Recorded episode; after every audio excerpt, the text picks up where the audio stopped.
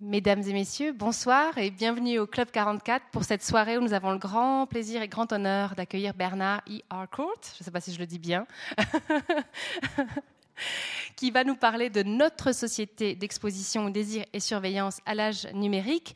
Avant de lui passer la parole, je vous annonce nos prochains rendez-vous, ils seront nombreux puisque déjà ce jeudi 16 mars, c'est en quelque sorte une, semaine qui est dédiée aux droits humains, puisque si Bernard Harcourt est également un spécialiste des droits humains.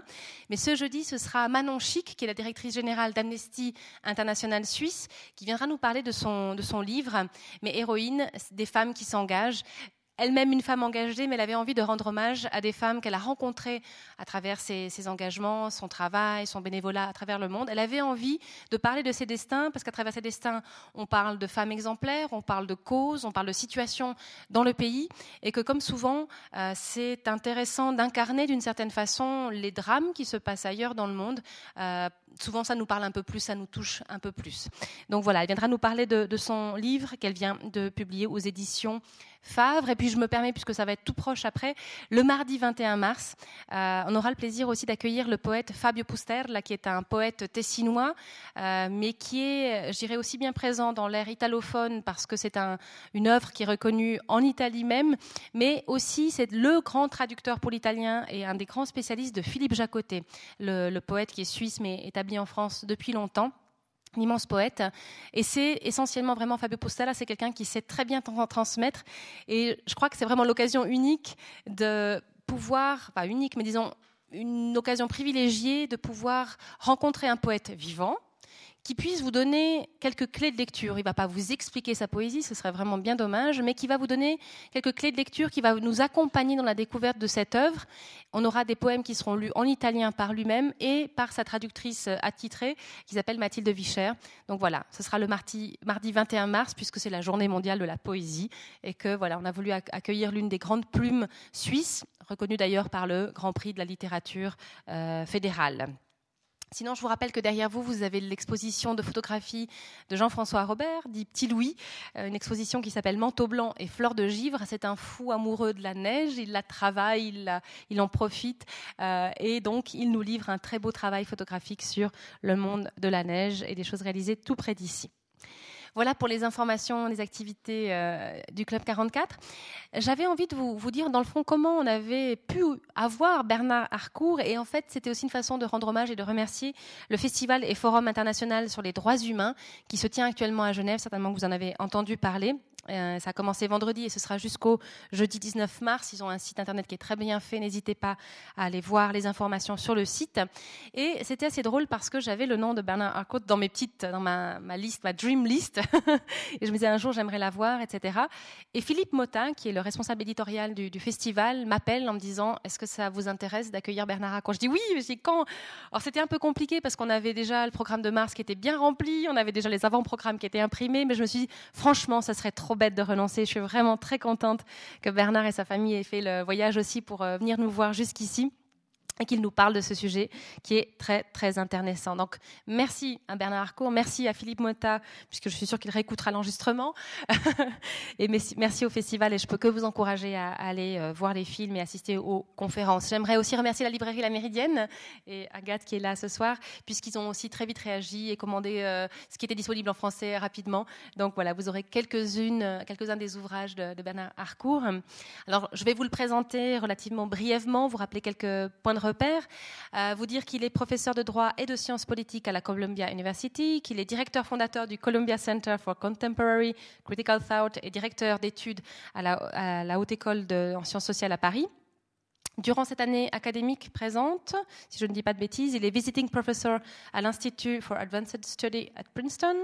Il croise théorie sociale et théorie politique et ses récents travaux examinent l'utilisation de la surveillance comme une nouvelle forme de gouvernement à l'ère du big data.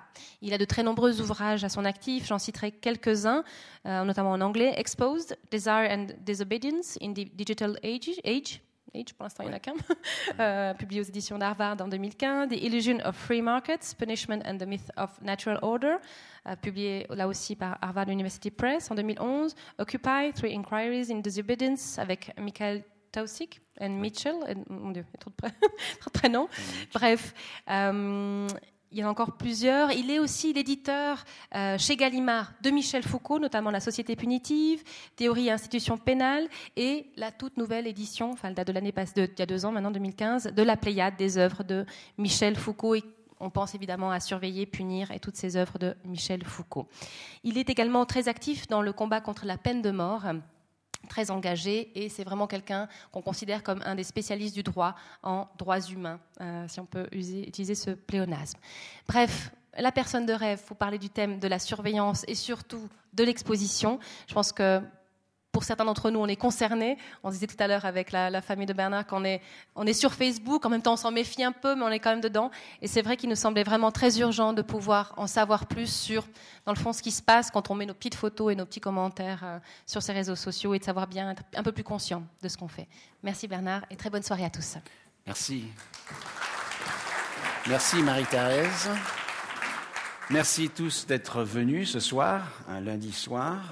Euh, et uh, it's, a great honor to be here. Alors, merci de m'avoir invité. Donc, euh, nous vivons aujourd'hui euh, dans un nouveau monde, un nouveau monde numérique, où le pouvoir circule d'une manière différente. Hmm? Le pouvoir circule d'une manière vraiment inédite pour nous. Et il va falloir commencer à comprendre comment circule le pouvoir aujourd'hui nous faisons face à des techniques, des stratégies, des modes d'emploi qui sont tout nouveaux et qui marchent d'une manière entièrement différente que la discipline que Foucault nous avait expliquée, nous avait montré, euh, ou même la sécurité euh, d'autrefois. Ces techniques marchent différemment précisément parce que ces nouvelles méthodes dépendent entièrement de nous, de nos loisirs, de nos plaisirs, et de nos jouissances et nos addictions. Du fait que nous, tous, presque, enfin presque, et presque tout le temps, nous sommes en train de jouer avec nos mobiles, avec nos tablettes, avec de lire nos emails, de regarder Facebook, de vérifier un Snapchat.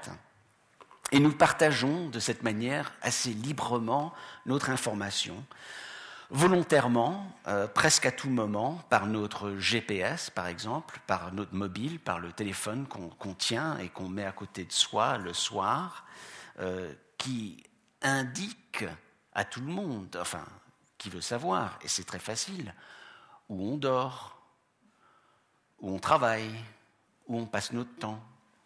Euh, nos GPS, nos textes, nos Instagrams, et tout ça, on le fait avec le plus grand plaisir.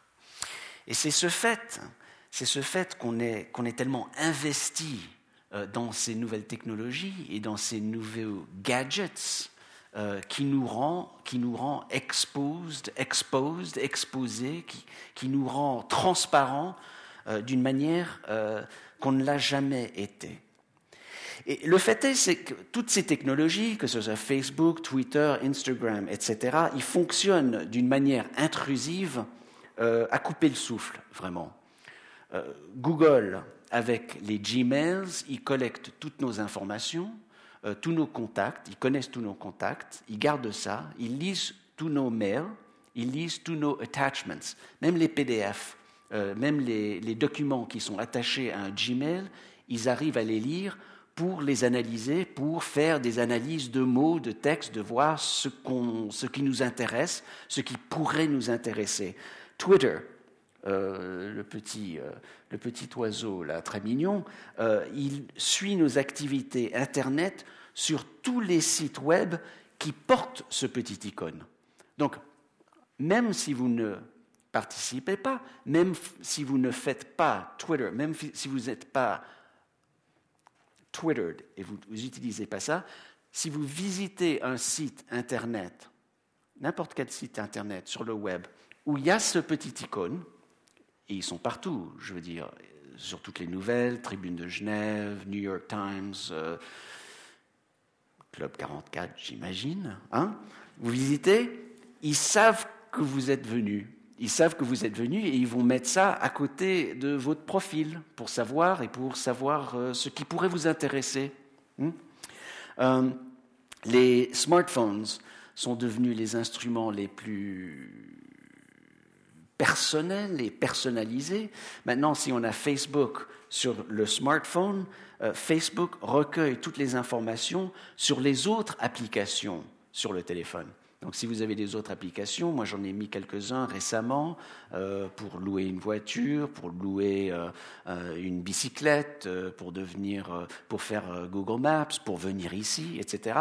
Toutes les choses que je fais sur mes autres applications peuvent être lues, captées par Facebook pour ensuite nous envoyer euh, des publicités, pour nous envoyer euh, de l'information, pour essayer de nous façonner un peu notre subjectivité. Netflix et Amazon, comme vous savez, bien sûr, nous recommandent des films et des livres. Chaque fois que vous achetez un livre, ils vous en recommandent d'autres. C'est formidable, c'est pratique, c'est génial, j'apprends beaucoup de choses. Mais en même temps, hein, c'est parce qu'ils ont tout capté, ils ont tout lu de ce que moi j'ai lu. Ensuite, nos voisins, ils peuvent utiliser ce qu'on appelle en anglais des packet sniffers, du logiciel gratuit. C'est du logiciel tout à fait gratuit sur un Mac, euh, comme Eavesdrop, pour euh, puiser nos réseaux non sécurisés. Les voitures, vous savez, Google, les Google Maps avec les Google Streets, euh, donc on peut voir sur Google la rue. C'était des voitures Google qui ont, capté ça en vidéo pour, pour qu'on puisse voir tous les bâtiments, etc.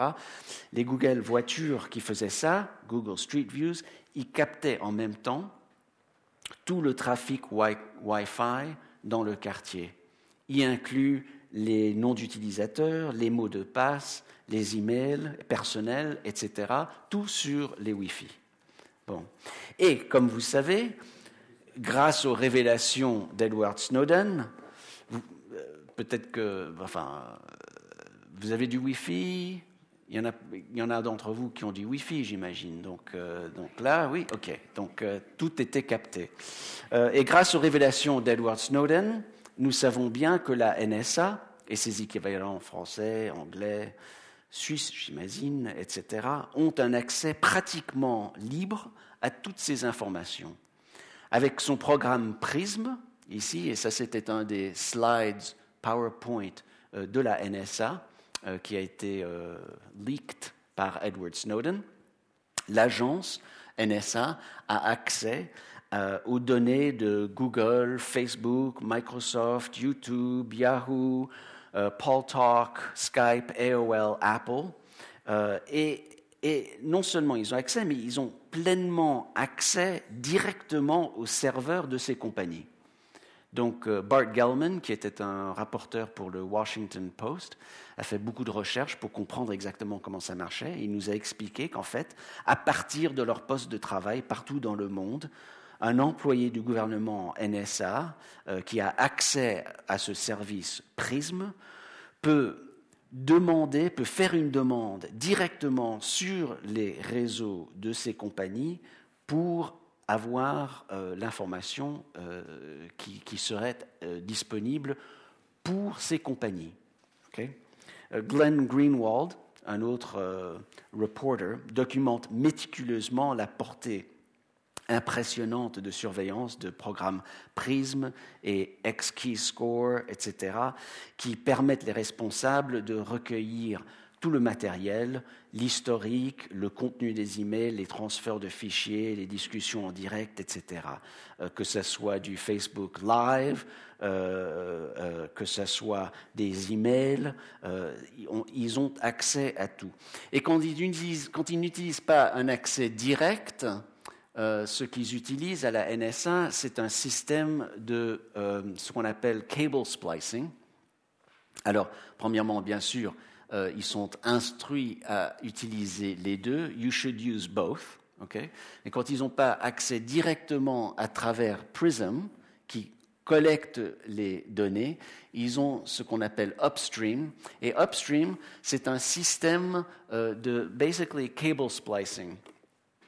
Et donc, euh, enfin, tout, le trafic se fait à travers des optical cables qui sont euh, sous euh, les océans et qui arrivent dans un endroit d'habitude. Ils arrivent, ils sont centralement localisés. Par exemple, Marseille, c'est l'endroit.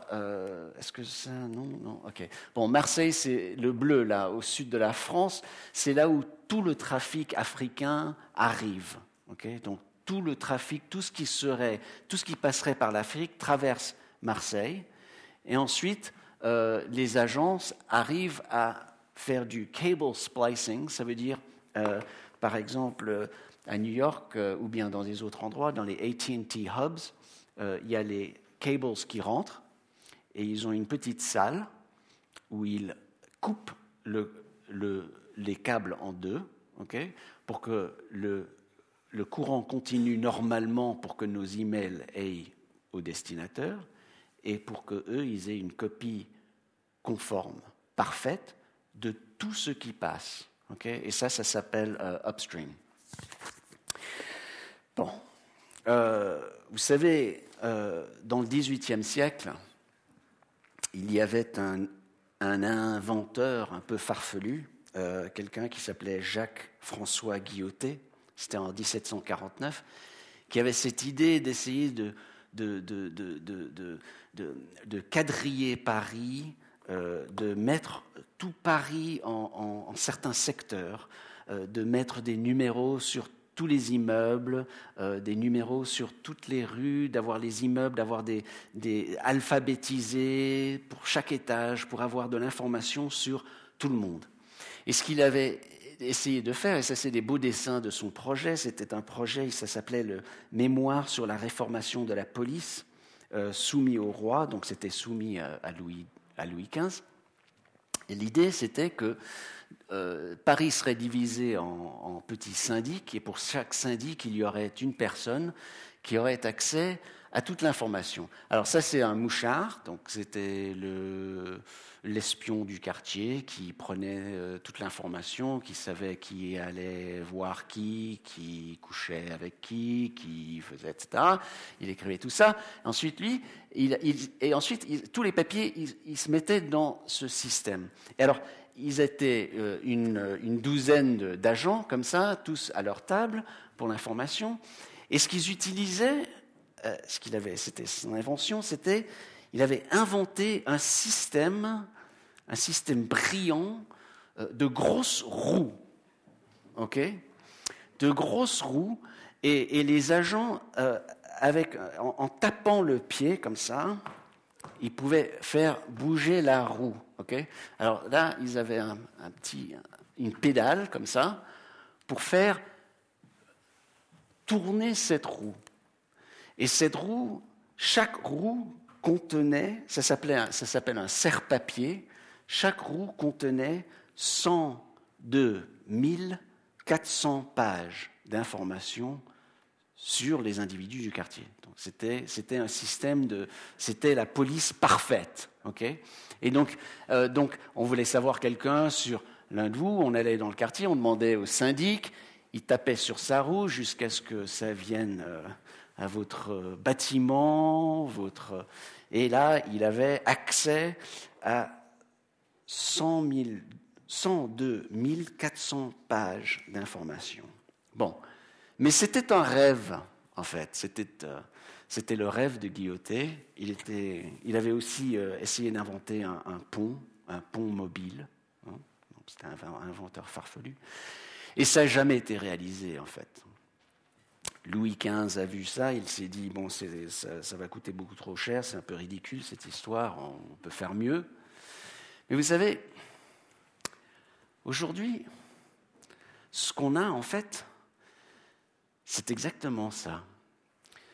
On a des petits agents, ça c'est un autre slide qui nous a été donné par euh, Edward Snowden, un petit agent qui se trouve un peu devant sa roue, et la roue c'est toute l'information dans Facebook, dans Twitter, dans Gmail, tout le GPS de vos téléphones, etc.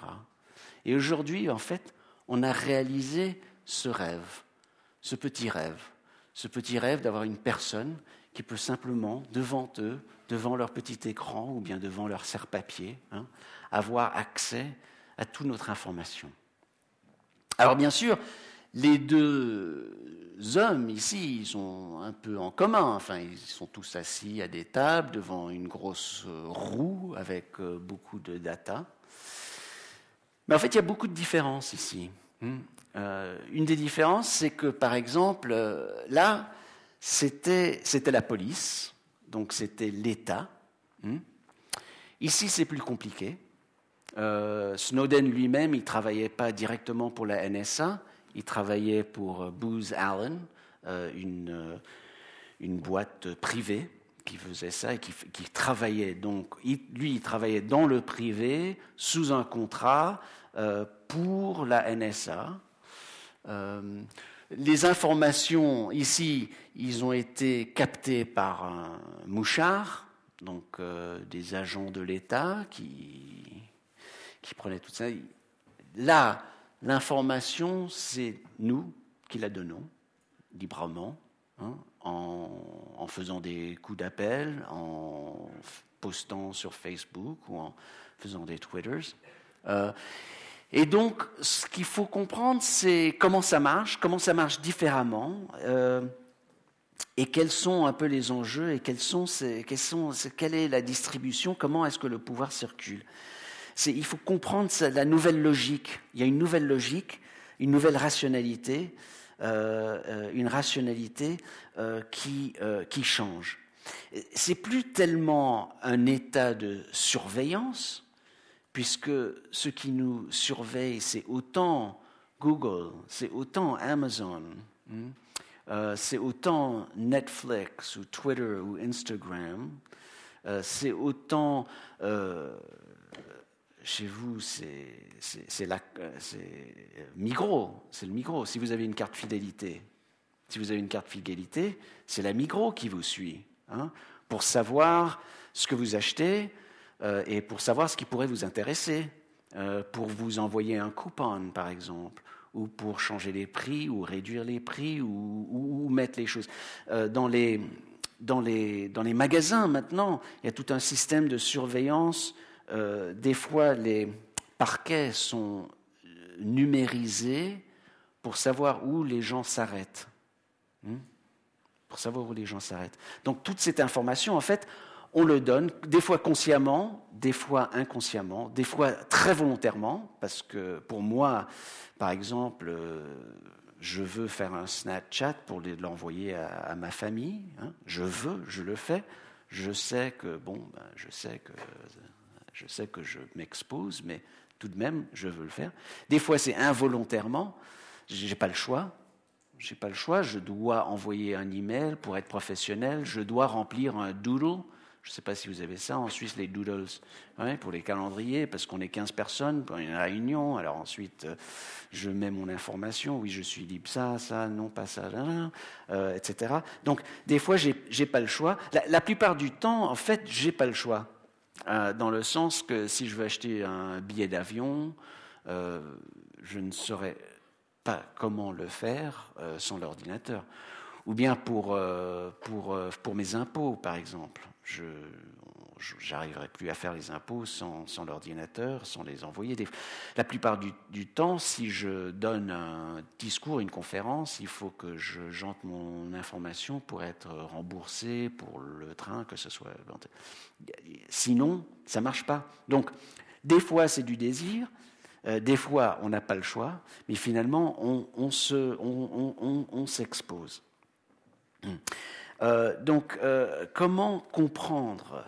Et, le fait est que d'habitude, on se tourne à des métaphores qu'on connaît bien, qu'on avait compris et qu'on pense qui pourraient nous aider. Donc, par exemple, on parle beaucoup euh, du fait que c'est un peu orwellien. Hmm? On se dit, euh, on se trouve dans une société, une nouvelle société qui est un peu orwellienne. Euh, orwellienne parce que, pourquoi? Parce qu'il y a toute cette surveillance. Vous vous rappelez dans le, livre fameux de George Orwell, 1984, hmm? il y avait les telescreens, si vous vous rappelez. C'était, un, c'était un, on, dirait, euh, une télévision qui était contre le mur euh, et qui arrivait à tout voir dans euh, l'appartement. Vous vous rappelez peut-être que Winston, en, dans, le, livre 1984, il, il, il, gardait un petit, il journal il, s'écrivait un petit journal. C'était son acte de rébellion contre Big Brother, c'était de garder un journal. Et vous vous rappelez, il y avait le telescreen ici, il essayait de se cacher ici pour écrire son journal et il, pensait qu'il n'était pas vu par le telescreen ici. Et du reste, il avait son journal, et il mettait a speck of dust, il mettait un petit morceau de, de poussière sur son journal pour être sûr que personne n'avait regardé dans son journal. Hmm? Vous vous rappelez, à la fin, ils avaient bien vu qu'il faisait ça, en fait. Donc il lisait son journal et il remettait le speck of dust sur le journal. Mais c'était tout parce qu'il y avait un telescreen. Hmm? Bon, et il y avait une relation à Big Brother qui était très, très autoritaire, Big Brother. Enfin, mais aujourd'hui, on n'a pas un telescreen. Hmm? Aujourd'hui, on a simplement une télévision intelligente, euh, smart TV, euh, une télévision, euh, comment on dit ça en français? Est-ce qu'on dit smart TV ou bien on dit télévision intelligente ou télévision connectée, une télévision connectée, télévision à laquelle on peut dire mettez la météo s'il vous plaît. Je ne sais, pas s'il faut dire s'il vous plaît. Météo, on dit météo, ou bien je ne sais pas quoi d'autre, on dit on dit des choses à la télé. Euh, mettez euh, ce programme, mettez cet autre programme. En fait, euh, maintenant, quand vous achetez une télévision connectée, dans le programme de Samsung, ça dit faites attention parce que ça vous enregistre. Ça vous enregistre. Et vous savez, il y a eu tout ce. Dernièrement, il y a eu les nouveaux Wikileaks qui viennent de, qui viennent de sortir, c'était la semaine dernière, où en fait euh, la CIA a tous des programmes pour utiliser les télévisions intelligentes, les télévisions connectées, pour pouvoir faire de l'espionnage sur les gens. Hmm? Ou bien le Home Echo. Je ne sais pas s'il y en a d'entre vous qui ont le Home Echo, ça s'appelle Home, ça s'appelle Echo. C'est le nouveau gadget de euh, Google euh, où on peut tout, comme Siri, quand on parle à son téléphone, quand on, quand on demande des questions de, Siri de son téléphone, maintenant il y a des nouveaux gadgets comme ça qu'on peut mettre sur la table, au centre de la table, et on peut parler et dire euh, mettez de la musique, euh, dites-moi euh, qu'est-ce qui se passe, mettez les nouvelles, etc. Tout ça, c'est enregistré, et tout ça, on peut avoir accès.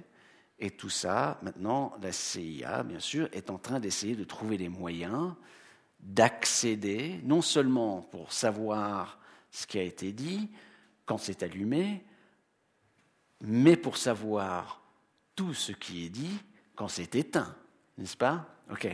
Mais la différence, c'est que on mettait dans 1984, c'était Big Brother qui mettait le telescreen dans votre appartement. Et maintenant, c'est nous qui mettons le telescreen dans notre appartement. Hein? Je veux dire, c'est une différence assez fondamentale. Dans 1984, vous vous rappelez, euh, l'histoire, l'idée principale, c'était d'essayer d'écraser le désir. Vous vous rappelez peut-être. Euh, dans 1984, il y avait des, semaines de haine. Vous vous rappelez? Des chansons de haine. C'était tout sur la haine. C'était tout sur euh, l'élimination de la jouissance et du désir. Et c'est comme ça que ça fonctionnait, en fait, dans 1984. La vie orwellienne, c'était une vie euh, euh, insupportable, écrasante, une vie de haine. tout était bleu, tout était gris, les rasoirs étaient blunt, il ne marchait pas très bien. Le savon était dur, vous vous rappelez dans, tout ce texte.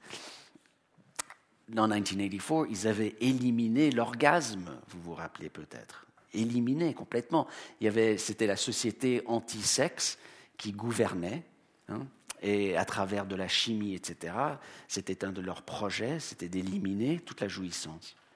Mais aujourd'hui, ça, ça marche complètement différemment ce nouveau système de surveillance. Hein. Ce n'est pas, c'est pas, c'est pas, c'est pas le bleu et le gris, c'est c'est les téléphones en jaune, en rose, en vert, en bleu, qu'on veut montrer, qu'on adore, qu'on veut utiliser. Non? C'est pas les semaines de haine. Au contraire, c'est tout le like. Il faut tout like. Il faut tout partager. Il faut tout aimer. Il faut tout euh, follow. Hein. c'est tout un système qui marche en fait à l'envers de ce système orwellien euh, euh, qui était tellement oppressif. En même temps, on n'est pas casé dans une cellule panoptique. Donc, vous savez, euh, l'idée de Michel Foucault, qui était, c'était une idée brillante en 1975 dans son livre Surveiller et punir, une idée brillante de nous montrer que le pouvoir fonctionnait d'une manière différente à l'ère moderne, en fait. Hein. C'est le contraste entre, d'un côté, euh, euh, les, peines corporelles, euh, donc l'exécution de Damien en 1757, qui avait essayé de, tuer Louis XV. C'était vraiment, on, on, essayait de le déchirer, c'était des, des, applications de peine sur la personne, la torture, etc ce que Foucault nous avait montré, c'est qu'on fait, on fait moins ça aujourd'hui, on utilise plutôt de la thérapie, on essaye de, on essaye de discipliner les corps hein, plutôt que de les déchirer. Et c'était ça l'aspect brillant de surveiller et punir, c'était de montrer que le pouvoir fonctionne d'une manière différente aujourd'hui. Aujourd'hui, en 75. Mais en 75, l'idée de la discipline, c'était quand même qu'on appliquait de la discipline sur des individus euh, euh, contre leur, euh, leur volonté. Hein. On les mettait, par exemple, dans une prison panoptique. Ça, c'était l'idée de Bentham, l'idée qui est au cœur de, de, ce livre, en 75, Surveiller et punir. C'était le panopticisme. Vous savez, c'était la prison où, au centre, il y a une tour, avec un, gardien, hein, une tour, qui regarde toutes les cellules en rond autour de cette tour. Et donc l'idée, c'est on n'a pas besoin de briser les corps, on n'a pas besoin de battre les gens, on a simplement besoin de mettre les gens dans des cellules qui sont vues tout le temps. Et comme ça, ils vont commencer à internaliser un peu le regard du surveillant. Et c'est cette idée que, le pouvoir a été utilisé d'une manière différente, avec une internalisation du regard, avec cette discipline, cette discipline dure. Euh, vous, en Suisse, vous êtes bien disciplinés, beaucoup plus que nous aux États-Unis. Euh, quand on va dans, un, dans une école, par exemple, en Suisse, les élèves, d'habitude, ils sont assez bien disciplinés, ils sont en rang, d'habitude. Enfin, moi j'ai fait un lycée français, donc euh, c'était de la discipline. Aux États-Unis, les lycées, les collèges, on ne met même plus les enfants en rang maintenant. Ils ont, ils ont le droit d'être debout, d'être partout, de, bouger, etc. Donc, donc, mais c'était cette idée de discipline des années 1960-70 qui était vraiment euh, au centre de surveiller et punir. Mais c'est plus de la discipline ici aujourd'hui avec tout ça. Ce n'est pas, pas, une idée qu'on va essayer de, de, de, de, façonner les individus pour qu'ils soient d'une certaine manière ou qu'ils internalisent quelque chose. C'est plutôt un système où on veut qu'ils s'expriment. Hmm? On veut qu'ils s'expriment euh, librement autant que possible, qu'ils se montrent, qu'ils nous disent ce qu'ils aiment, pour qu'ensuite on essaye de leur vendre des choses.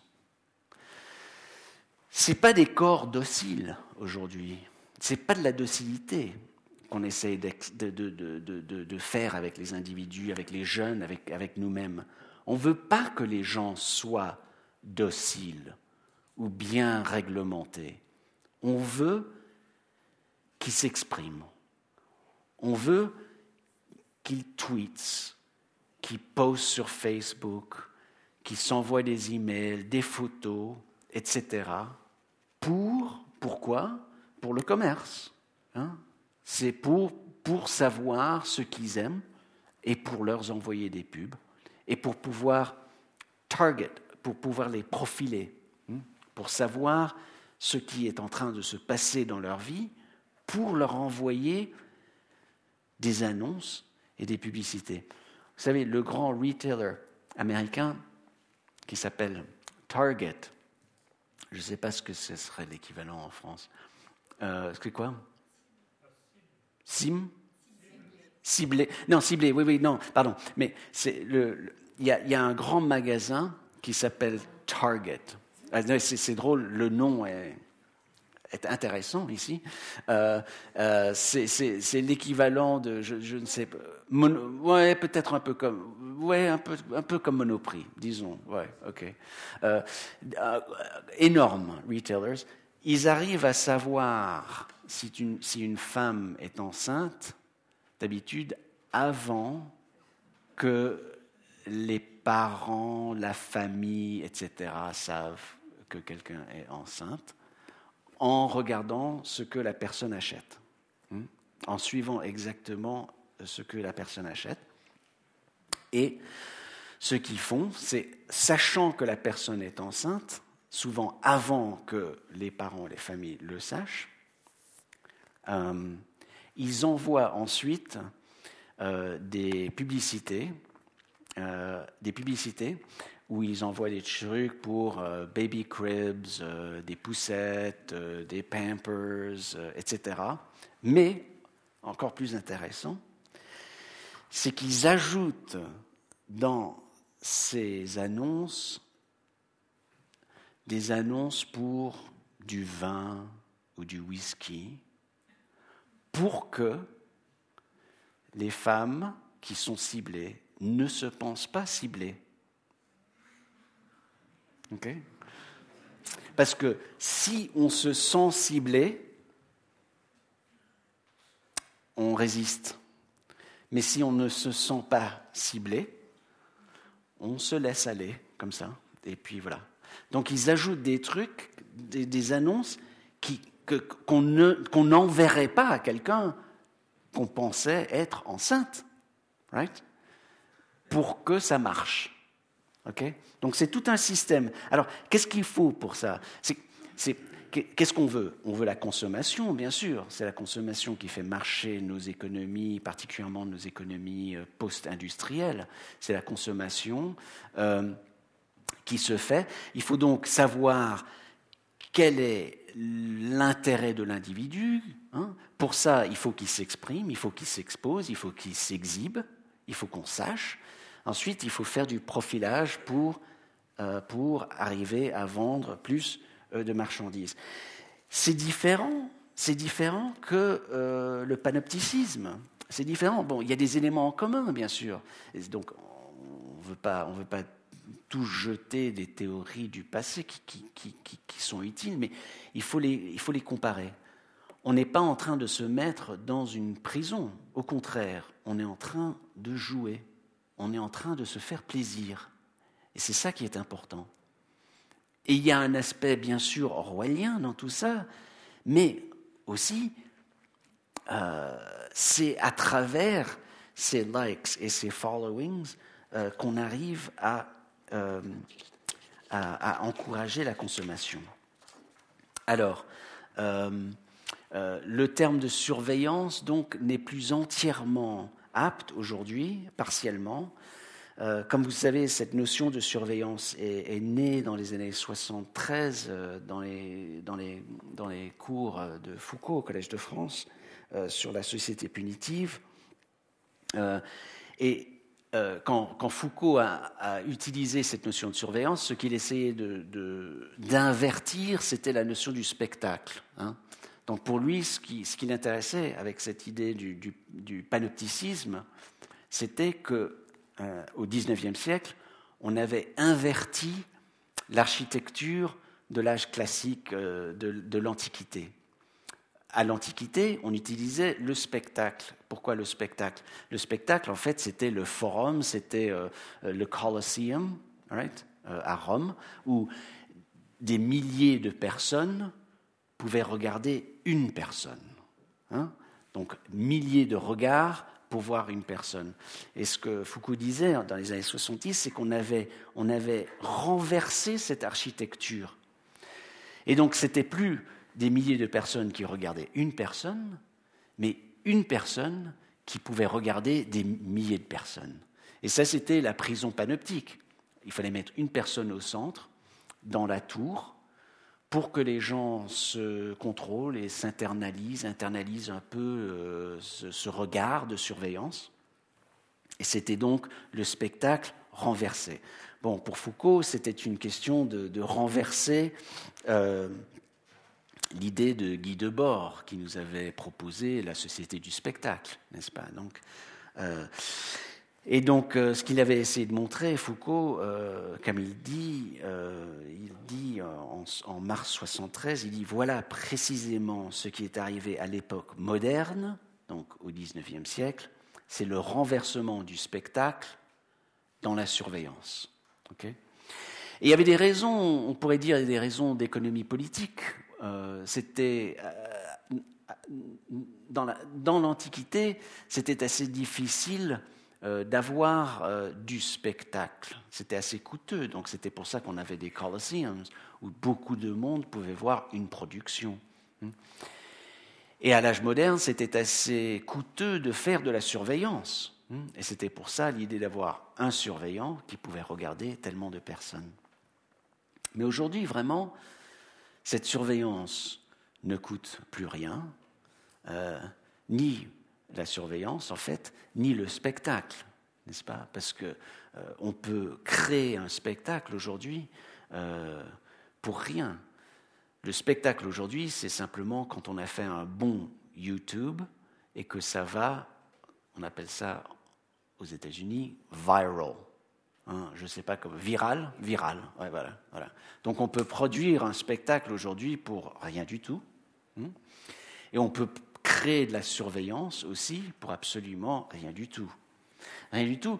Euh, si vous regardez euh, ce slide, ce système de Prism, en fait, ça coûte 20 millions de dollars à la NSA par an.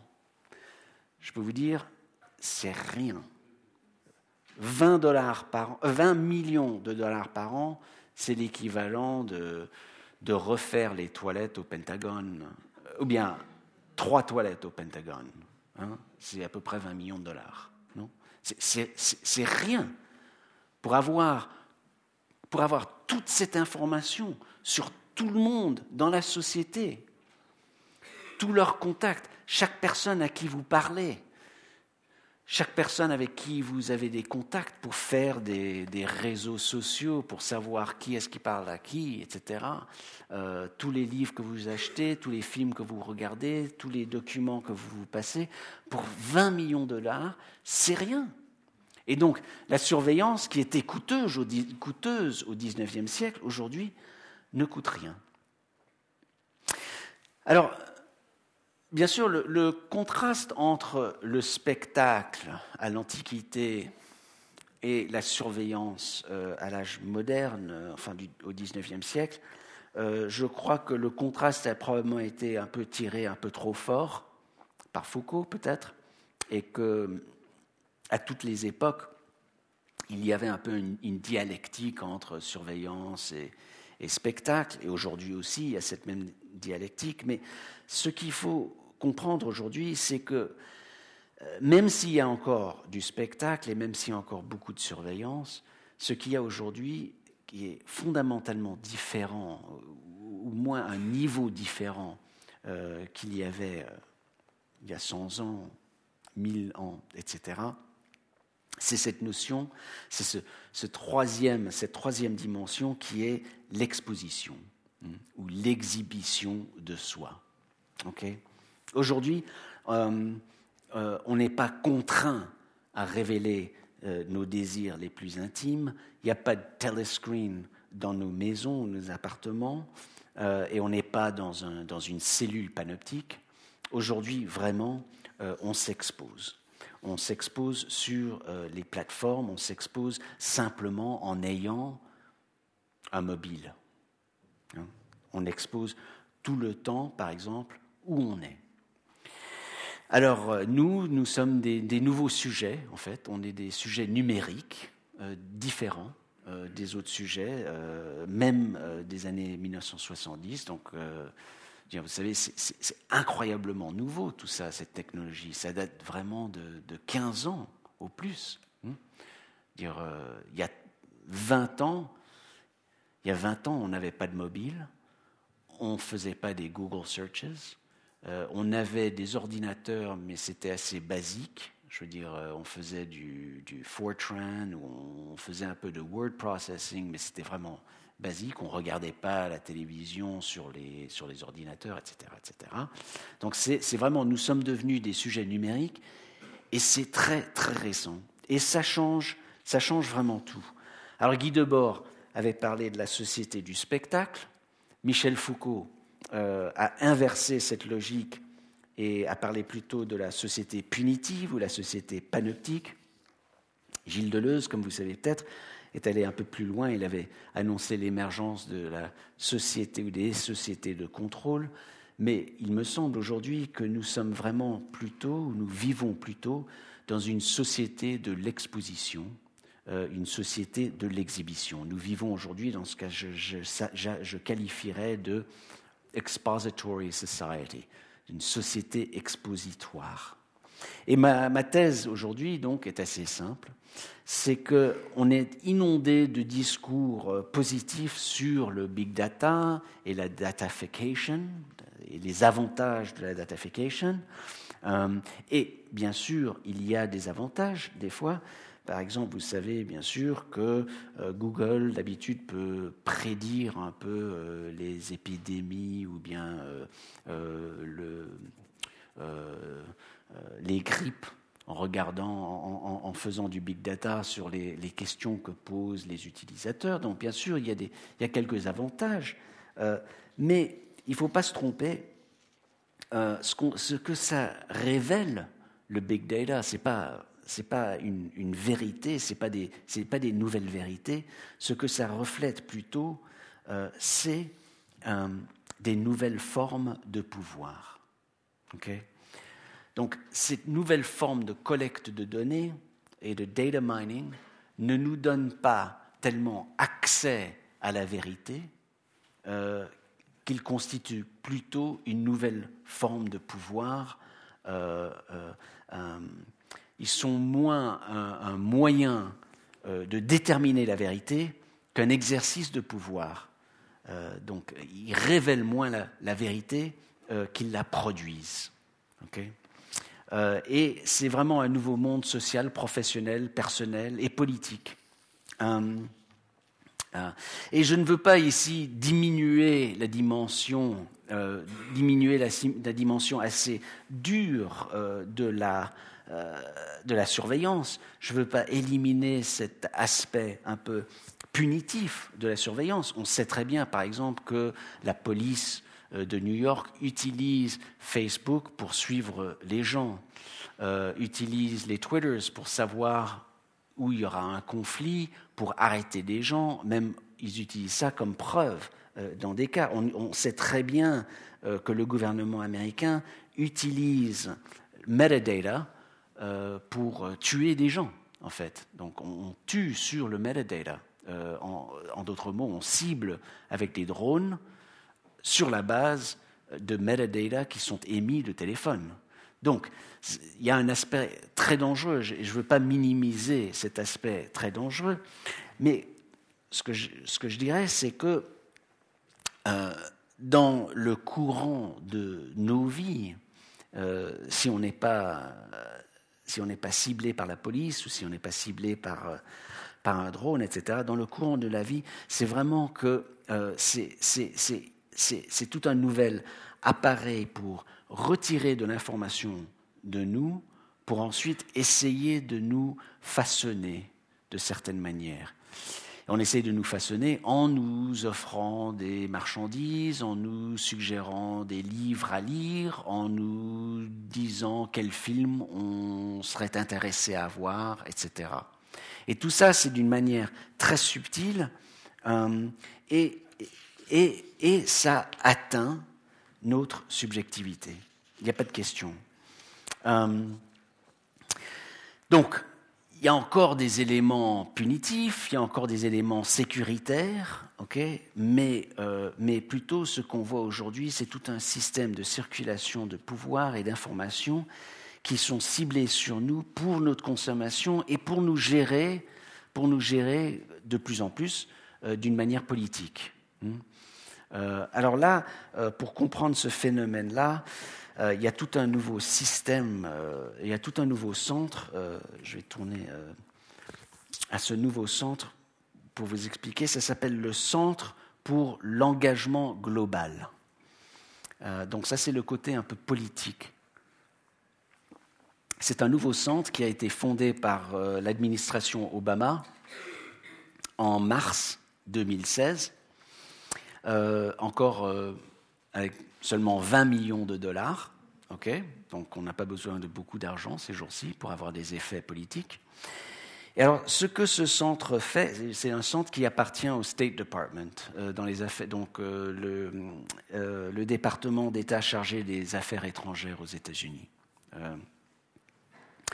alors, et c'est particulièrement ça cible particulièrement les gens qui sont vulnérables à la radicalisation. Donc ça, c'est un programme euh, parmi d'autres. C'est un programme et ça marche de la manière suivante. Alors, le nouveau centre, on nous explique, va cibler les jeunes, euh, les jeunes et les jeunes adultes, qui sont les plus vulnérables ou influençables, euh, donc ceux qui pourraient être radicalisés, euh, et ce qu'ils vont d'abord faire, c'est les cibler, donc essayer de comprendre qui est plus vulnérable à être radicalisé. Et ensuite, ils vont leur envoyer de l'information de tiers personnes destinées à les dissuader de rejoindre euh, une faction radicale comme, euh, comme l'État islamique ou des autres organisations radicales. Euh, dans, les mots d'une journaliste, c'est une campagne furtive de messagerie euh, anti-État islamique livrée par procuration, ciblée aux individus qui seraient en risque d'être des extrémistes. De la même manière qu'Amazon ou Google nous envoient des suggestions de consommation basées sur notre historique de navigation en ligne. Alors, la technique, donc, c'est d'utiliser les méthodes de Google et de Amazon. Euh, et il y a plusieurs étapes à cette stratégie. Chacune modélisée sur les techniques de recommandation les plus avancées d'Amazon, de Netflix, de Google. Alors tout d'abord, les cibles doivent être identifiées euh, et ils sont identifiés en utilisant tous leurs traces numériques qu'ils laissent sur les médias sociaux, avec leurs Google Searches, avec leurs achats en ligne, avec les applications qu'ils ont sur leur téléphone, etc. Ce qu'ils lisent sur les mobiles, les jeux qu'ils jouent, etc. Grâce à toutes leurs traces numériques, le centre pourra donc identifier euh, en un premier temps euh, les adultes et les jeunes qui sont plus susceptibles d'être radicalisés. Juste comme on essaie de comprendre qui est enceinte, Là, on prend toute la même information pour se dire qui est un peu plus susceptible. Alors ça, c'est la première chose. Deuxième moment, ensuite, il faut, créer du contenu pour leur envoyer euh, de l'information, euh, mais de l'information euh, favorable, de la bonne information. Alors là, la, technique ici, c'est d'améliorer l'information des autres pour les rendre un peu plus efficaces. Alors, dans ce contexte, le nouveau centre fournit une assistance, euh, un soutien financier euh, et des conseils et des autres aides à des tiers qui semblent faire du contenu plus convenable. Et l'idée ici, c'est de, de, enhance euh, le contenu, de, de, improve it, de le faire un peu mieux. Hein. Parce que, par exemple, Facebook leur a appris, parce que Facebook partage toute cette information avec ce centre, que si on envoie un Twitter, c'est mieux d'avoir une photo avec, par exemple. S'il y a une photo sur le tweet, euh, il y a plus de monde qui le regarde. Euh, ou bien euh, les commentaires politiques un peu satiriques, un peu ironiques, marchent mieux que les commentaires politiques trop sérieux. Donc il y a tout genre de techniques, de savoir-faire qui, se sont appris à travers Facebook et Twitter et tout ça pour comment faire. Et vous, le savez peut-être si vous utilisez ces engins, que, c'est vrai, si on ajoute une vidéo, si on ajoute une image, euh, aujourd'hui je crois, j'ai l'impression, ça c'est du personnel, des observations un peu personnelles, j'ai l'impression que de plus en plus notre société marche à l'image. Mais euh, si on ajoute une image au contenu sur le Facebook ou quelque chose, il y, a plus de gens qui, cliquent dessus, il y a plus de gens qui lisent l'information et des choses comme ça. Et donc ils apprennent tout ça. Facebook, du reste, la, la porte-parole de Facebook nous dit euh, selon le centre, que Facebook a déjà partagé, euh, non, euh, selon le reporter, a déjà partagé leurs meilleures recherches avec le centre et d'autres responsables de l'administration Obama, démontrant les facteurs qui aident à amplifier ce contre-discours et à y donner plus de succès en améliorant le format du contenu. Donc, comme je vous ai dit, ça c'est donc ce que Facebook dit. Il est préférable de partager des photos et des vidéos au lieu de textes simples, textes simples, et en améliorant le ton du contenu. Les formes les plus réussies de contre-discours sont celles, ils nous disent, qui sont constructives, euh, et la satire et l'humour réussissent mieux que les attaques. OK? Bon. Donc il y a toute une technologie. Alors la deuxième, d'abord on cible les individus, ensuite on, aide à ce que le contenu de tierces personnes soit encore plus saisissant. Hein. et ensuite, on dirige ce contenu euh, aux individus ciblés. Euh, alors là, c'est la livraison du contenu. Il y a une analyse de la réception. Euh, donc le centre peut déterminer si les gens ont en fait lu l'article qui leur a été envoyé. c'est, bien sûr ce que peuvent faire les publicités. Euh, donc euh, euh, Target, Monoprix, le, Monoprix américain, ils peuvent savoir si vous avez en fait regardé l'information qu'ils vous ont envoyée. donc ils font ça et ensuite ils analysent tout pour voir si le ciblage marche euh, et comment est-ce que les individus réactent, réagissent, euh, s'ils ouvrent les informations, s'ils lisent tout ça. Bien sûr, tout ça, c'est fait, euh, il n'y a aucun made in the USA sur tout ça, évidemment.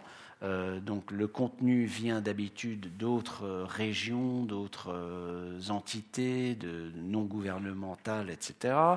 c'est peut-être, par exemple, dans ce contexte de la radicalisation, c'est probablement un imam un peu plus modéré dans un autre pays qui reçoit un peu d'assistance, et donc, leur YouTube va être envoyé discrètement à des individus sans qu'ils le sachent, bien sûr. Bon, la propagande, on sait, c'est pas nouveau la propagande, hein. bien sûr, c'est pas nouveau on connaît très bien, enfin, il y avait beaucoup de propagande euh, au XXe siècle, au milieu du XXe siècle, on le sait bien, mais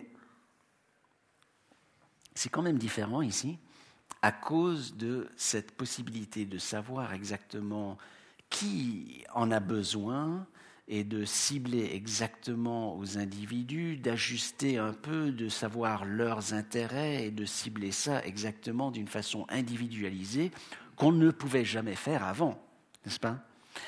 Et donc c'est une stratégie euh, qui se fait au niveau commercial comme politique, avec une dissimulation, avec de la prédiction, avec de l'amélioration du contenu et bien sûr avec une forme, une forme de propagande.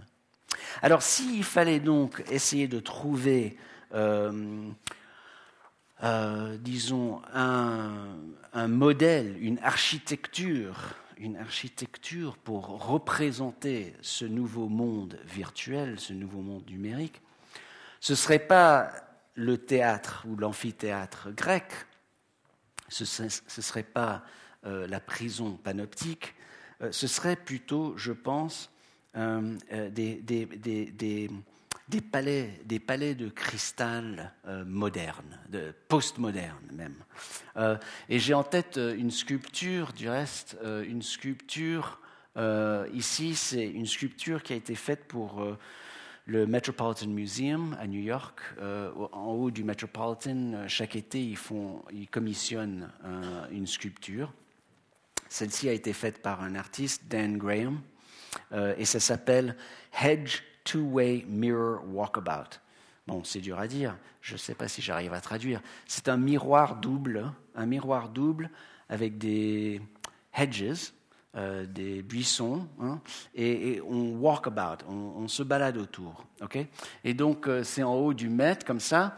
Et, et, ce que ça donne comme vraiment intéressant, première, c'est on, se regarde dans cet objet miroité, on se regarde, on se prend en selfies, hein. on, prend, des photos des autres, on se prend un peu des photos de soi-même, on, voit les réflexions des autres, on voit toute la ville est, un peu réfractée sur, ce, sur, ce, sur, sur cette sculpture, euh, on, voit, on voit Manhattan, euh, et donc euh, c'est une certaine transparence virtuelle aujourd'hui qui n'est pas exacte. Euh, la transparence moderne, la transparence moderne de, disons, 1950, euh, donc vous connaissez euh, la maison de glace, la maison de verre de Philip Johnson, de l'architecte. Euh, américain. Ça, c'est trop moderne. Donc là, on voit vraiment trop à travers tout. Hein, et on, voit véritablement ce qui se passe de l'autre côté. Nous, aujourd'hui, c'est plutôt, plutôt comme ça. Hein. Il y a de la dissimulation quand même. On ne sait pas exactement ce qu'ils ont, Facebook, mais ils, peuvent nous voir. Ils nous voient. On, peut essayer de se dissimuler un peu. Euh, et ça se fait beaucoup. Les jeunes, ils disent pas toujours la vérité sur eux-mêmes des adultes non plus. Je ne sais pas pourquoi j'ai dit les jeunes. Les adultes ne disent pas toujours la vérité sur eux-mêmes. Euh, c'est probablement pire avec les adultes qu'avec les jeunes. Mais donc, on, ment un peu. Hein. Euh, on fausse notre date de naissance, par exemple. Je crois que sur la plupart des sites Internet, j'ai toujours dit que j'avais... Euh, enfin, je les ai, mais bon... Enfin, je, je me suis toujours vieilli un peu plus pour qu'on m'embête pas trop. Euh, j'ai pensé que ce serait mieux si j'étais un peu plus vieux, un truc comme ça. Euh, euh, je, connais beaucoup de monde qui, qui, falsifie. Par exemple, sur Facebook, il y a beaucoup de gens qui mettent What's your relationship? It's complicated. C'est compliqué. C'est une réponse sur Facebook. En fait, c'est pas compliqué du tout. Euh, ou bien ils sont célibataires, ou bien ils sont dans une relation. C'est pas du tout compliqué, mais ils mettent c'est compliqué parce qu'ils vont laissez-moi tranquille. J'ai pas envie de vous dire, right? Donc, on peut faire un peu de dissimulage, on peut en faire un peu, mais pas tellement en fait, parce qu'on donne tellement d'informations. Vous savez,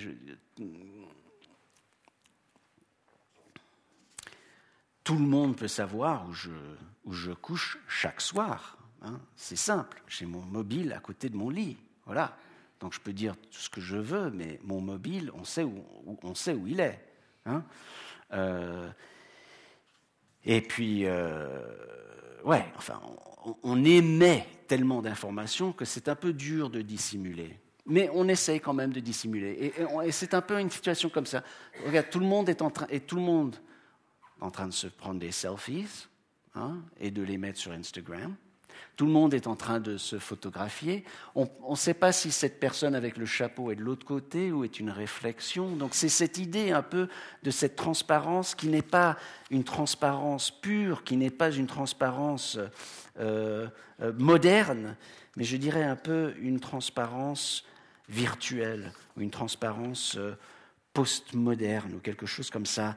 on n'est pas tellement on n'est pas tellement dans ce monde de parfait, euh, de, euh, euh, de, visibilité. quoi d'autre? Il y a une certaine séduction, une certaine séduction dans, dans cette sculpture. on est attiré, on veut voir.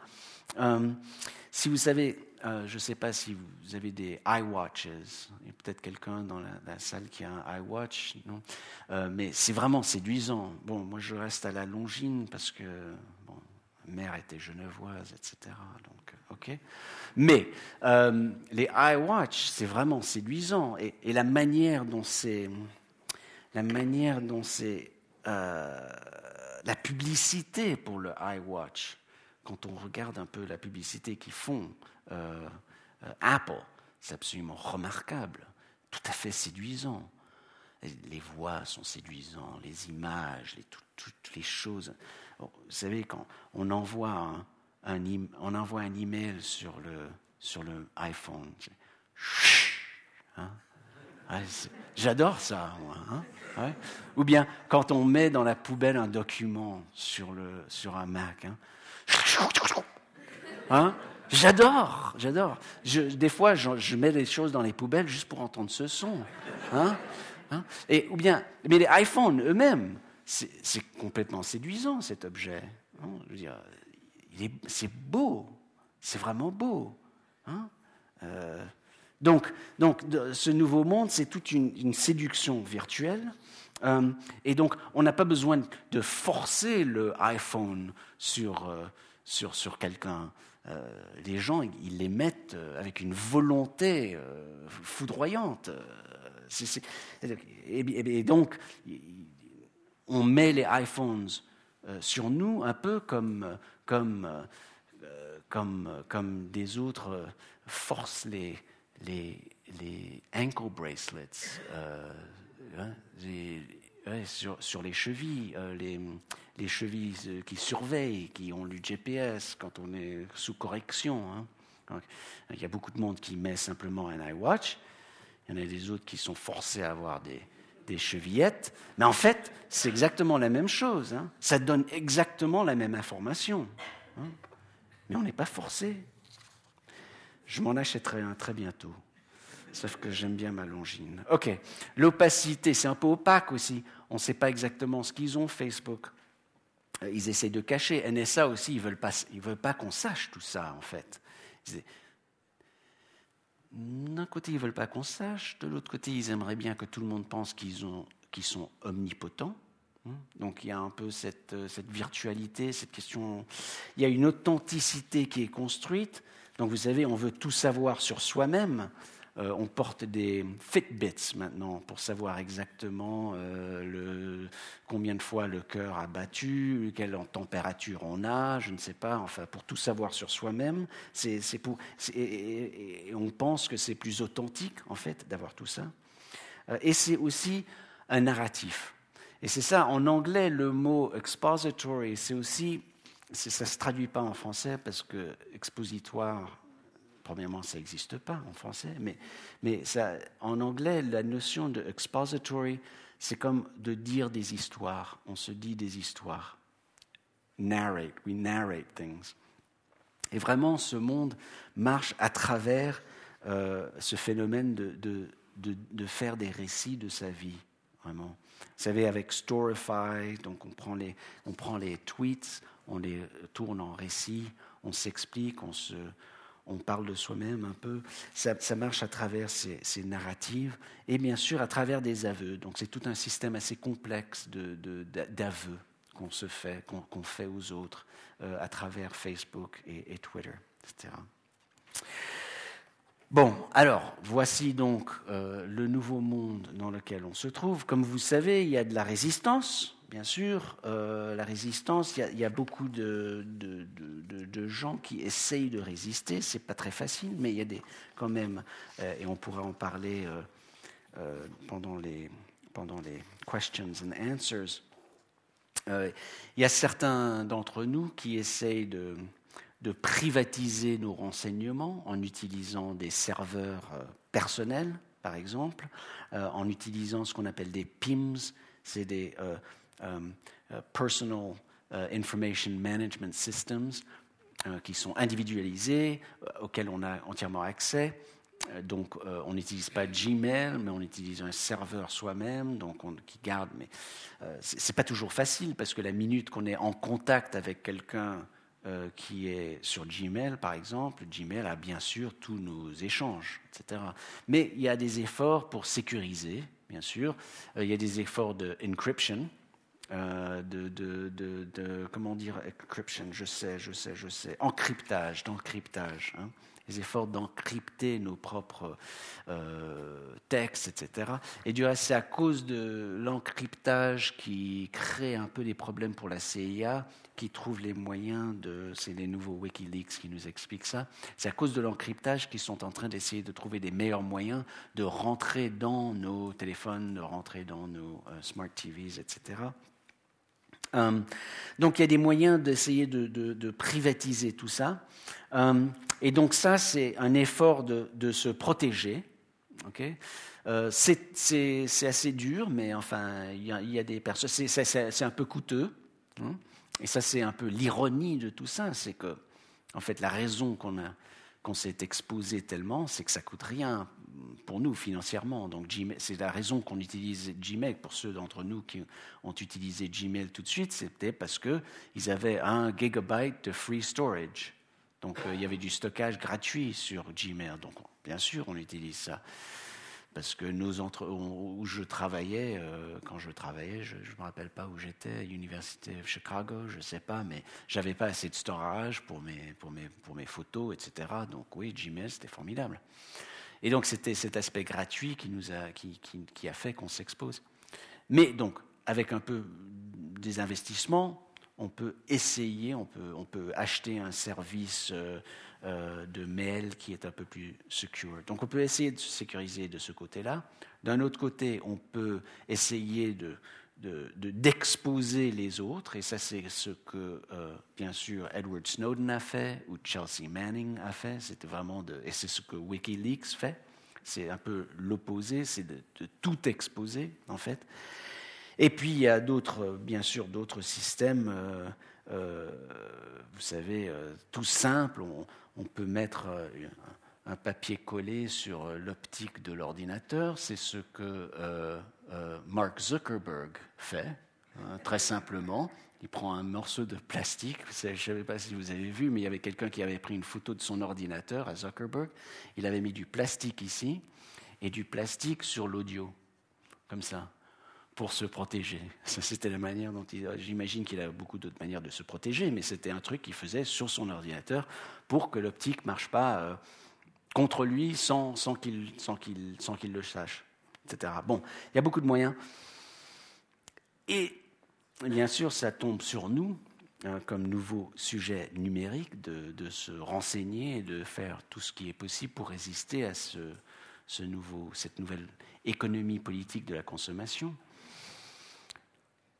Mais ce qu'il faut se rappeler, et ça c'est le problème vraiment,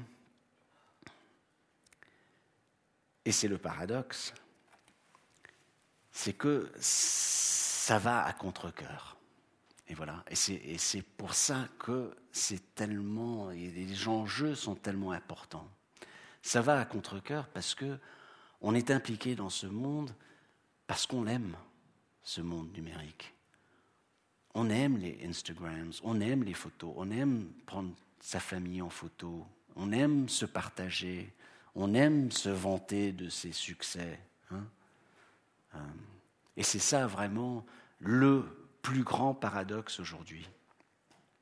Euh, Deleuze et Gattari nous rappelaient dans leur euh, livre L'anti-Oedipe, ils disaient que les révolutionnaires, ils oublient souvent ou ils n'aiment pas reconnaître qu'on veut et on fait la révolution par désir, non par devoir. Et c'est ça un rappel qui est un peu cruel euh, et dur, étant donné qu'aujourd'hui, vraiment, euh, ce sont bien nos désirs et nos passions qui nous ont asservis, qui nous exposent et qui nous piègent dans cette maille d'acier numérique. C'est un peu le paradoxe douloureux, euh, et c'est la perspective la plus angoissante, je crois, mais c'est précisément aujourd'hui euh, le plus grand défi. C'est comment vivre dans ce monde numérique euh, qu'on aime tellement, où le pouvoir circule de cette manière, et de penser à résister hein, quand c'est vraiment nos désirs et pas nos devoirs euh, qui nous ont attrapés. Bon, écoutez, je vous remercie de, euh, m'écouter et euh, j'espère qu'on pourra en parler. Hein?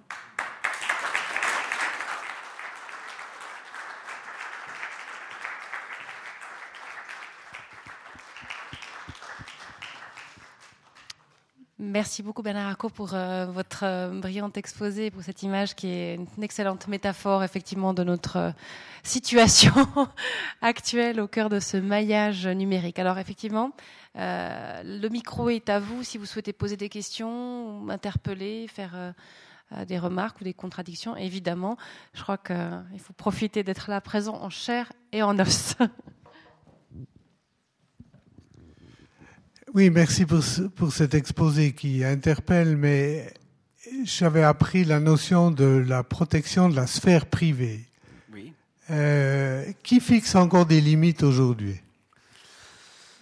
Alors, euh, ça c'est la question, euh, la, la, question au cœur de tout ça. Qui est-ce qui fixe les limites? Euh, Moi, j'ai l'impression que tout le discours sur la vie privée a changé. Euh, à cause du numérique.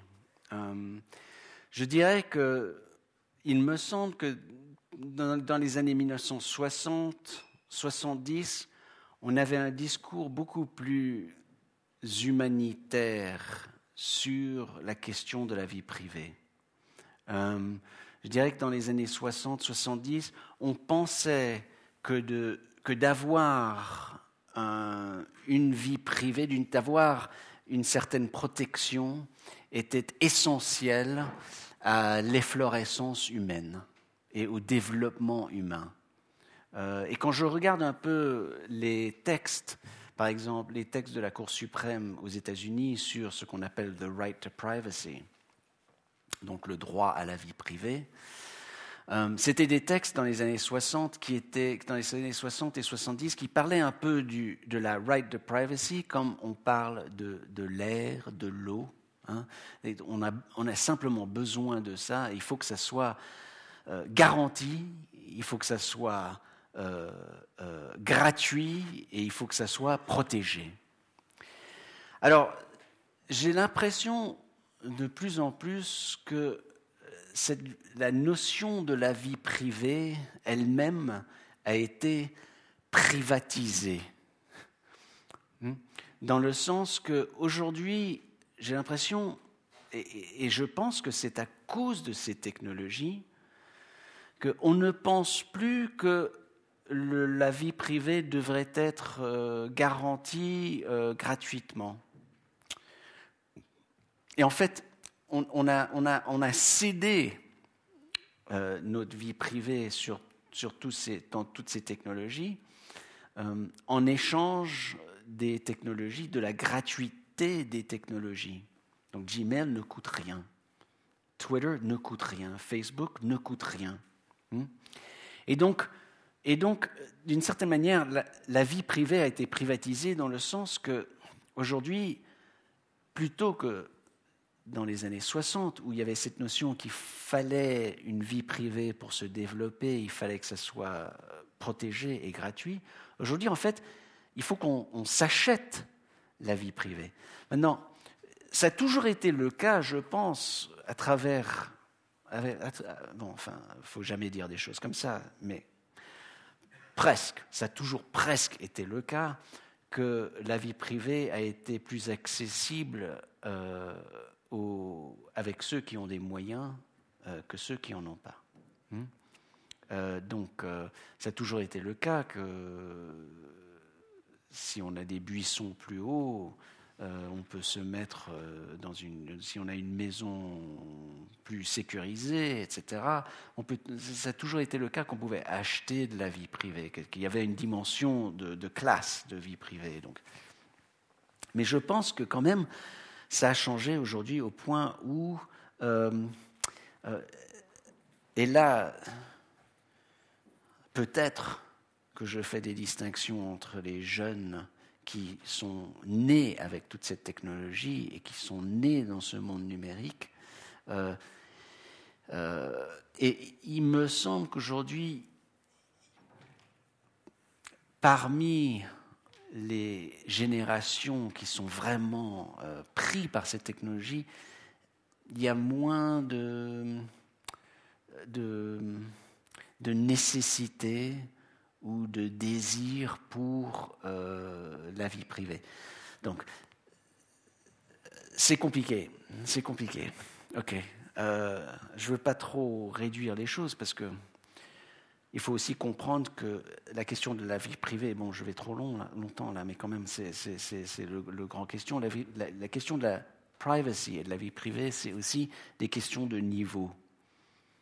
Euh, des questions de niveau. Donc, est-ce que, est que je dis quelque chose euh, à ma famille? Est-ce que je dis quelque chose euh, à mes collègues? Est-ce que je dis quelque chose au public? Est-ce que je dis quelque chose au gouvernement? Ce sont des niveaux de vie privée, des fois qu'on peut distinguer l'un de l'autre, par exemple.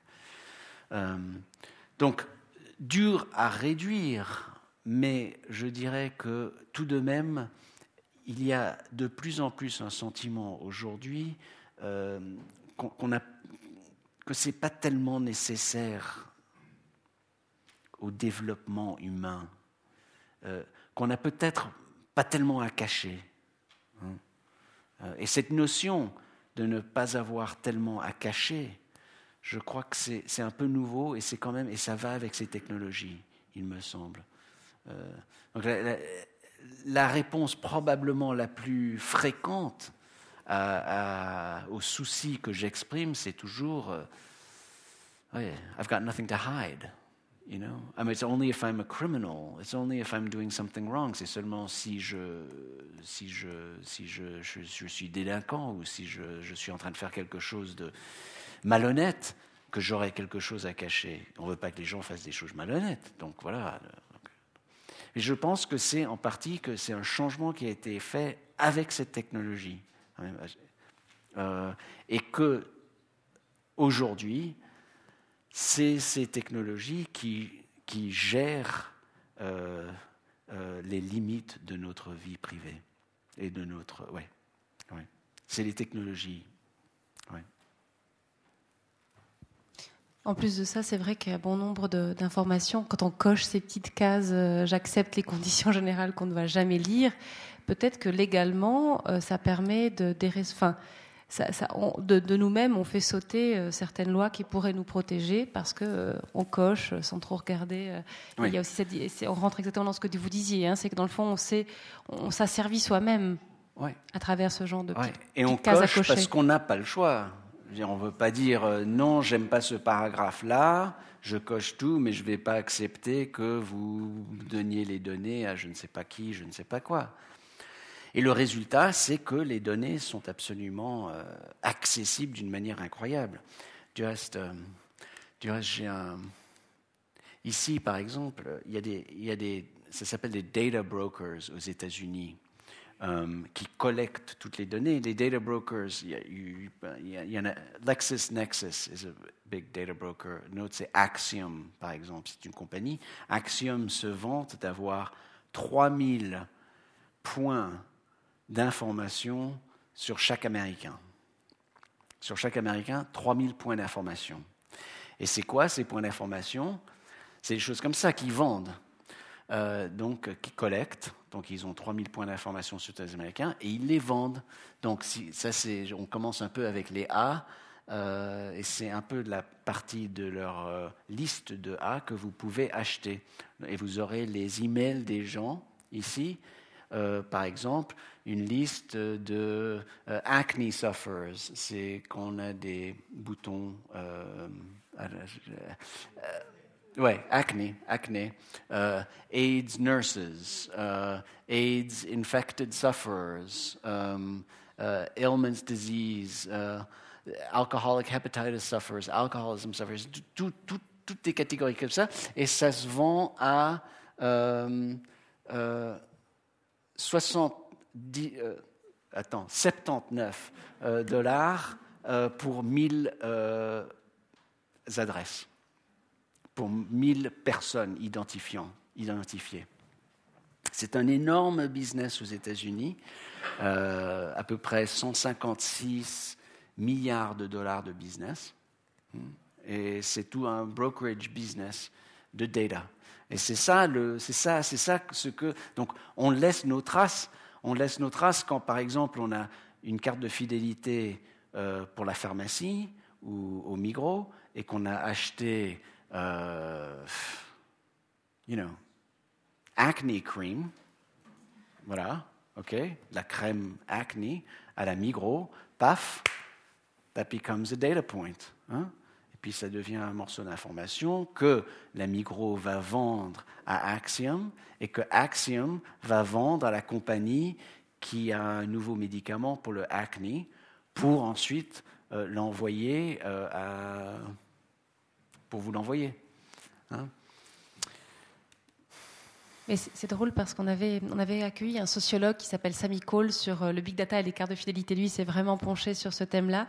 Et il était assez surpris, en fait, euh, en Suisse, de voir que dans le fond, la micro et la COP récoltaient des masses d'informations, mais n'en retiraient pas grand-chose. Parce que c'était du boulot aussi de les traiter et de les interpréter. Et c'était un peu rassurant parce qu'on se disait, bon, bah, ils sont tout malins avec leurs cartes, mais dans le fond, euh, on n'avait pas l'impression que c'était particulièrement retourné contre, contre le client pour le Alors ça, c'est la deuxième réponse. Souvent, euh, donc souvent c'est j'ai rien à j'ai rien à cacher. Hmm. Euh, la deuxième réponse, souvent, c'est oui, mais il y a tellement d'informations que comment est-ce qu'ils vont pouvoir tout gérer? Et c'est vrai, il y a tellement d'informations. Mais la chose la plus intéressante, c'est que la technologie se développe de plus en plus. Hein. Et donc, euh, on se dit, OK, on donne cette information, ils ont cette information, je m'en moque, euh, j'ai des prix réduits sur euh, le jambon, parce que, bon, OK, ça va, ça vaut la peine. Mais le fait est que toutes ces technologies se développent, voilà, ça se développe. Alors ici, voilà. Euh, les technologies se développent. Donc on pense, OK, on prend des photos, les gens ils prennent des photos tout le temps, voilà, et bon, il y a trop de photos. Donc ils vont rien faire, ils vont rien pouvoir faire avec les photos. Bon, mais quand on ajoute photos, quand on ajoute la nouvelle technologie facial recognition, OK, qui peut euh, savoir qui vous êtes, OK, et ensuite, on ajoute à la technologie facial recognition la nouvelle technologie qui détermine un peu les émotions euh, par visage. Alors ici, ce qu'on a, ça s'appelle euh, Real-Time Crowd Insights.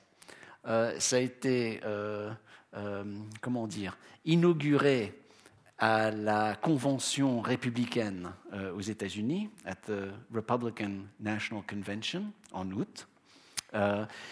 Et ce qu'ils font, c'est euh, ils peuvent prendre n'importe quelle image et dire quelles sont les émotions politiques des individus. OK? Euh, Alors lui, c'était surprise et euh, elle, c'était happiness. Euh, euh, lui aussi, il était happy etc. Mais donc, ils essayent de. Ils, anger, ils ont anger, contempt, disgust, fear, sadness. Euh, lui, c'était le journaliste, en fait, euh, qui était neutre, mais neutre, mais neutre surpris. ok? Et donc, bon, mais avec toute cette nouvelle technologie, ils peuvent savoir qui est dans la foule, OK Because facial recognition technology peut déterminer les individus. Donc, on peut savoir, par exemple, on prend une photo comme ça à un protest, hmm, et voilà, on peut savoir qui y est, et on peut aussi savoir quelles sont leurs émotions, etc. Donc, c'est ce problème que on pense qu'il y a simplement trop d'informations qui vont pas. Aux États-Unis, on dit it's just a needle in a haystack. Vous savez, un petit... Euh, exactement. Et ils ne vont, vont, pas pouvoir trouver ça parce que, bon. Mais la technologie se développe et se développe et ils ont cette information et puis ensuite ils peuvent. Euh, hein, ils la gardent et puis ensuite, euh, ça, avec des nouvelles technologies, des nouvelles choses éventuelles deviennent possibles. On a une autre question ici, remarque ouais. Oui, merci beaucoup pour votre exposé, hein, très intéressant. Mais justement, vous nous avez un petit peu décrit euh, l'état du monde actuel. Et puis, euh, vous n'avez pas trop parlé euh, d'intelligence artificielle parce que personnellement, je suis absolument convaincu que la masse des données n'est pas une contrainte ou bien une barrière à long terme Et puis là, on peut imaginer vraiment énormément de choses qui sont même des décisions qui sont plus prises par des humains, qui sont prises par des robots, comme ça se fait euh, actuellement hein, déjà dans beaucoup de domaines. Et puis là, euh, on ouvre encore euh, un autre, d'autres, d'autres aspects. Si vous avez pareillement de connaissances sur chaque être humain, eh bien, le robot va mieux vous connaître que vous-même. Quoi. Et mm. finalement, euh, jusqu'où on peut aller, parce que ça peut devenir euh, dangereux, euh, ne serait-ce que sur notre état de santé, par exemple, ou mm-hmm. pour les assurances, ou, mm. etc. Et il y a quand même plein de verrous qui risquent de complètement être éclatés dans une nouvelle société futuriste, disons. Voilà. Qu'en pensez-vous? Oui, oui, oui. Non, malheureusement, c'est pas futuriste, c'est présentiste. Dans, malheureusement, mais vous savez, quand je dis des choses comme ça, mes, mes enfants pensent que je suis paranoïaque, euh, etc. Euh, euh, j'avais, quand, la réalité, quand ma fiction devient du réel, on me disait, Bernard, tu es complètement parano, les smart TVs, et puis tout d'un coup, paf, il y a C'est présentiste, c'est pas futuriste, ce que vous dites. En Chine, aujourd'hui, ils font du social scoring. Ils prennent toutes les informations des individus et ils font du scoring euh, sur plusieurs dimensions. Et euh, il y, avait un article là-dessus dans le Economist euh, la semaine du 14 décembre. Si ça vous intéresse, je l'ai. C'est vraiment effrayant. je vous l'enverrai. Euh, c'est très facile. je suis très exposed. Donc, euh, si vous tapez Bernard Harcourt, vous me trouverez, vous trouverez mon email, vous m'envoyez, je vous enverrai le morceau de, The Economist. Euh, mais ça montre les formes de scoring qui, sont en train de se développer en Chine maintenant. Très, ça, c'est vraiment effrayant parce que les décisions sociales, santé, éducation, etc., se font sur la base de ces scores. Hmm? Euh, on a vu, et vous en aviez parlé, des assurances. Euh, on a vu euh,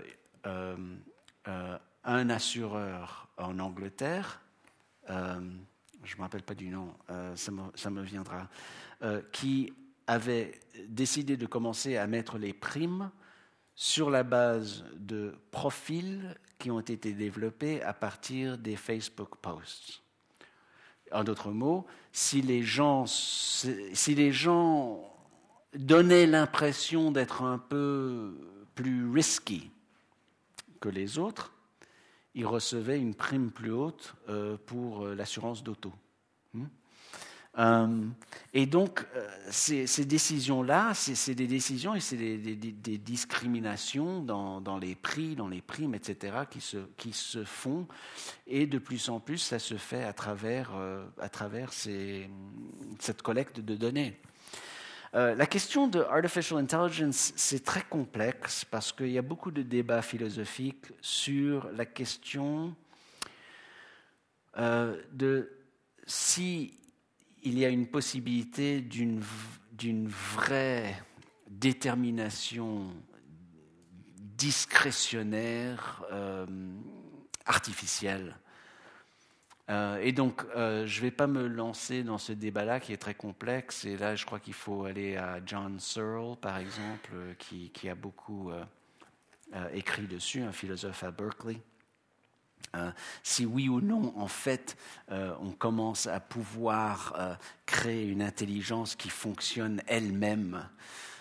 mais ce qui est clair et sûr, c'est ce que, c'est ce, ce que vous avez, c'est, cette idée de ce que vous appeliez futuriste, c'est que on utilise des algorithmes aujourd'hui pour faire des décisions commerciales. Euh, et donc, euh, ça a des vrais effets. Euh, et ça va en avoir de plus en plus. vous savez, il y, a, des, discriminations, par exemple, sur les prix pour, pour air travel. si on est en train de demander un prix sur un Mac ou si on est sur un PC, il y a de la discrimination, des différences de prix. Bon, euh, c'est pas, pas, pas entièrement nouveau, bien sûr. Vous savez, les, femmes ont, souvent, les femmes et les minorities souvent recevaient des, des prix différents quand ils voulaient, par exemple, acheter une voiture aux États-Unis. Hein. Donc, c'est pas comme si c'est pas comme si c'est tout un nouveau monde euh, qui n'existait jamais, mais c'est un monde où il est de plus en plus facile de faire ces déterminations parce que c'est simplement un, IP address, n'est-ce pas? Euh, Ou bien un, Facebook post, quelque chose comme ça. Donc c'est une, une, différence presque de, de qualité qui est tellement énorme que ça change tout. Et c'est vraiment pour cette raison-là que, que, le pouvoir circule d'une manière différente aujourd'hui, bien que on, peut toujours retracer un peu la discrimination. C'est pas, c'est pas, ça, c'est pas nouveau. Une question ici. Merci. Je me demande si une métaphore euh, utile pour décrire tout ça, même si elle est peut-être déjà dépassée, serait pas celle d'un supermarché dont les clients sont des produits, c'est-à-dire nous-mêmes. Oui, oui. C'est à peu près exactement ça. Oui. Si on va dans un domaine voisin, les assurances maladie, euh, le système suisse, à mon avis, a transformé la santé des gens en produit industriel. Donc il y a une logique. Mais est-ce qu'il n'y a pas, euh, d'un autre point de vue, un obstacle à tout ça qui doit survenir bientôt? Je ne vois pas tellement le système de surveillance chinois fonctionner à fond la caisse aux États-Unis, ni dans l'autre sens. D'autre part, je ne vois pas que celui que les Chinois font ou font déjà ou veulent faire risque de s'allier très fort avec celui que veulent par exemple les États-Unis. C'est-à-dire ces, ces dispositifs généraux risquent de se voir confrontés à ce qui subsiste de réalité politique. Hmm. Hmm. Alors, euh, c'est une bonne question parce que euh, euh, le scoring est, est, un phénomène aussi américain mais euh, c'est beaucoup plus du scoring dans le domaine privé. Euh, euh, aux États-Unis, depuis les années 50, on a du scoring financier. Credit scores, des credit scores, des, scores de votre, votre fiabilité de, en, tant que créancier. Hmm. Ça existe aux États-Unis avant toute cette technologie, ça existe depuis les années 1950. Et c'est très important aux États-Unis euh, d'avoir un bon credit score.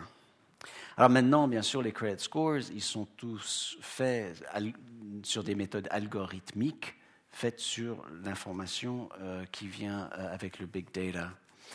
Mais aux États-Unis, en contraste avec la Chine, je pense, et alors là, ce serait un bon domaine de recherche, euh, c'est plutôt les entreprises privées et les brokers qui font des scoring, qui font du scorage, du, scoring.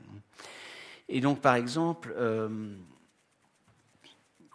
et là, il y a un très bon livre là-dessus, euh, si ça vous intéresse, par Frank Pasquale, qui s'appelle The Black Box Society, où il nous montre toutes les différentes manières de scoring euh, qu'on fait aux États-Unis. Par exemple, euh, il y a des scorings pour des individus pour s'ils vont donner plus d'argent à, euh, une, à un charity.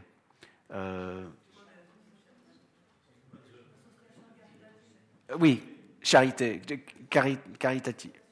Exactement, oui. Donc, donc si on a donné, par exemple, à Amnesty International, euh, il y a tout un système de scorage pour savoir si on est le genre de personne qui donne une fois et ensuite donne plus, ou, ne donne qu'une fois. Et il y a des scores qui sont faits, et donc les associations peuvent euh, demander du scoring sur les individus qui contribuent sur eux. Euh, qui, leur contribuent, qui leur donnent de l'argent. Donc ça, c'est un peu le même phénomène que le scoring chinois, mais c'est du privé. Et donc je dirais que la différence aux États-Unis, pour l'instant, nous avons eu des élections il y a quelques mois euh, qui ont été assez difficiles pour quelques-uns d'entre nous. Euh, pour l'instant, je dirais que le scoring est un phénomène des entreprises privées aux États-Unis qui ont des ramifications énormes. ça va être pour l'assurance, ça va être pour, euh, pour tout, ce genre de credit scoring, etc. On n'a pas encore, mais je vais être, je vais, je vais être, euh, maintenant, ici, et c'est peut-être simplement parce que je n'ai pas une tellement bonne mémoire, mais je ne crois pas qu'on ait une situation où le gouvernement des États-Unis sont en train de faire du scoring sur du big data.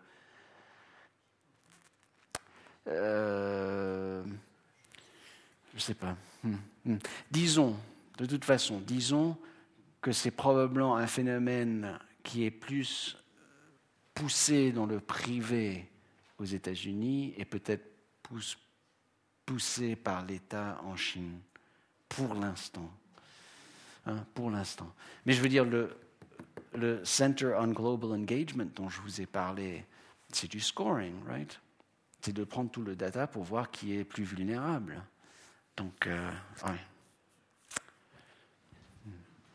On va prendre une, dernière question euh, ici.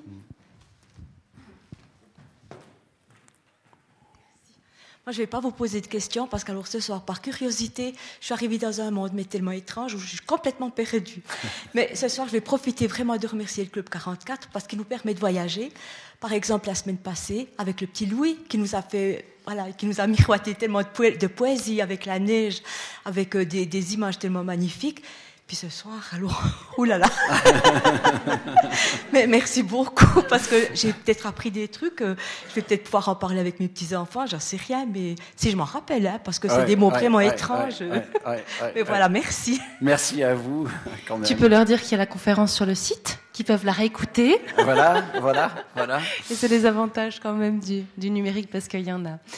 Merci, beaucoup pour cette remarque. C'est vrai qu'on a une programmation qui est, qui est, très diversifiée, qui permet de, de passer de, de, sujets très différents. Mais en tout cas, merci beaucoup à, à Bernard Harcourt parce qu'effectivement, euh, ça nous montre bien comment les choses ont évalué, évolué, comment il y a eu un, on, utilise ce terme un petit peu à la mode, mais c'est vrai, il y a une sorte de changement de paradigme. Mm. Et je serais curieuse de savoir ce que Michel Foucault aurait pu dire euh, de notre société euh, avec les outils qui étaient les siens euh, à l'époque, mais comment il pourrait imaginer, est-ce qu'il aurait pu imaginer qu'on puisse, entre guillemets, se fabriquer notre propre bracelet de, surveillance avec tous ces outils La question reste posée. En tout cas, merci beaucoup. Il y a quelques livres de Bernard Harcourt si vous souhaitez prolonger dans cette réflexion. En tout cas, bah, j'espère que vous aurez l'occasion de, revenir en Suisse et voilà, vous avez encore plein d'autres sujets sur lesquels on pourrait vous entendre avec beaucoup de plaisir.